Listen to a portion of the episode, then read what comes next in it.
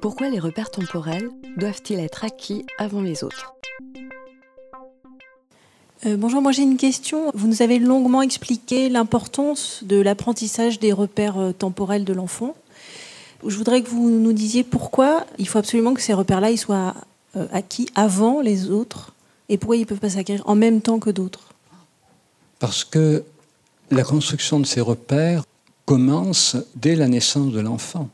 C'est-à-dire qu'un enfant qui est couché à heure régulière, qui est nourri à heure régulière, il va intérioriser des repères temporels. Mais c'est de la physiologie, hein, c'est du réflexe conditionné.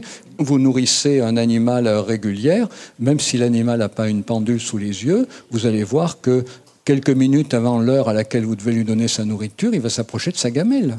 Mais ces réflexes conditionnés qui sont intériorisés chez le tout petit, eh bien, ça va être la base à partir de laquelle le tout petit va s'approprier des repères plus complexes. Mais le complexe se construit sur le basique.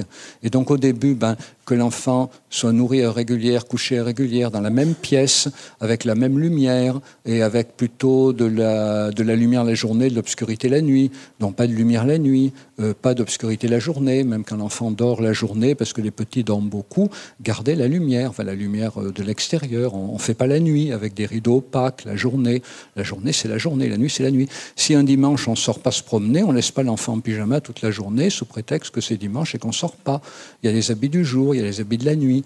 Et c'est par ces contraintes-là que font spontanément tous les parents, ou à peu près, hein, sauf les parents très acculturés, très perdus, etc.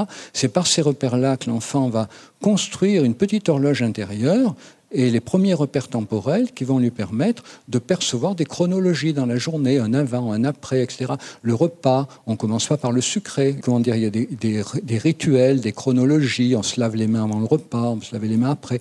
Donc c'est toutes ces choses qui vont permettre au tout petit de construire peu à peu les repères temporels, avant même qu'il soit question de lui introduire un écran.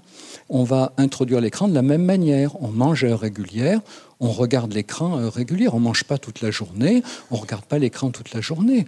On ne mange pas tantôt à 17h et tantôt à 20h. On ne regarde pas la télé tantôt à 17h et tantôt à 20h. On la regarde tous les jours à la même heure. Voilà. Donc un enfant petit, il a droit à une demi-heure de télé à 3 ans, 4 ans.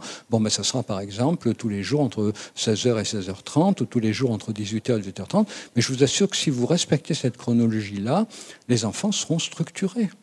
Et s'ils sont structurés, ils auront intériorisé des repères temporels qui font que ils vont après pouvoir s'autoréguler. Hein, c'est dans la vie de l'Académie des sciences, on parle beaucoup d'autorégulation. C'est ça l'autorégulation, c'est pouvoir se dire à l'intérieur de soi, j'ai une demi-heure, voilà, et au bout d'une demi-heure, il y a un petit clignotant rouge qui s'allume parce qu'on on a été conditionné à la demi-heure, donc voilà, ma demi-heure, tiens. Alors on peut rester devant l'écran, parce que c'est drôlement intéressant, mais on sait en même temps qu'en principe, c'est fini. Puis on regarde la pendule, on s'aperçoit qu'en effet, c'est même déjà fini depuis un quart d'heure.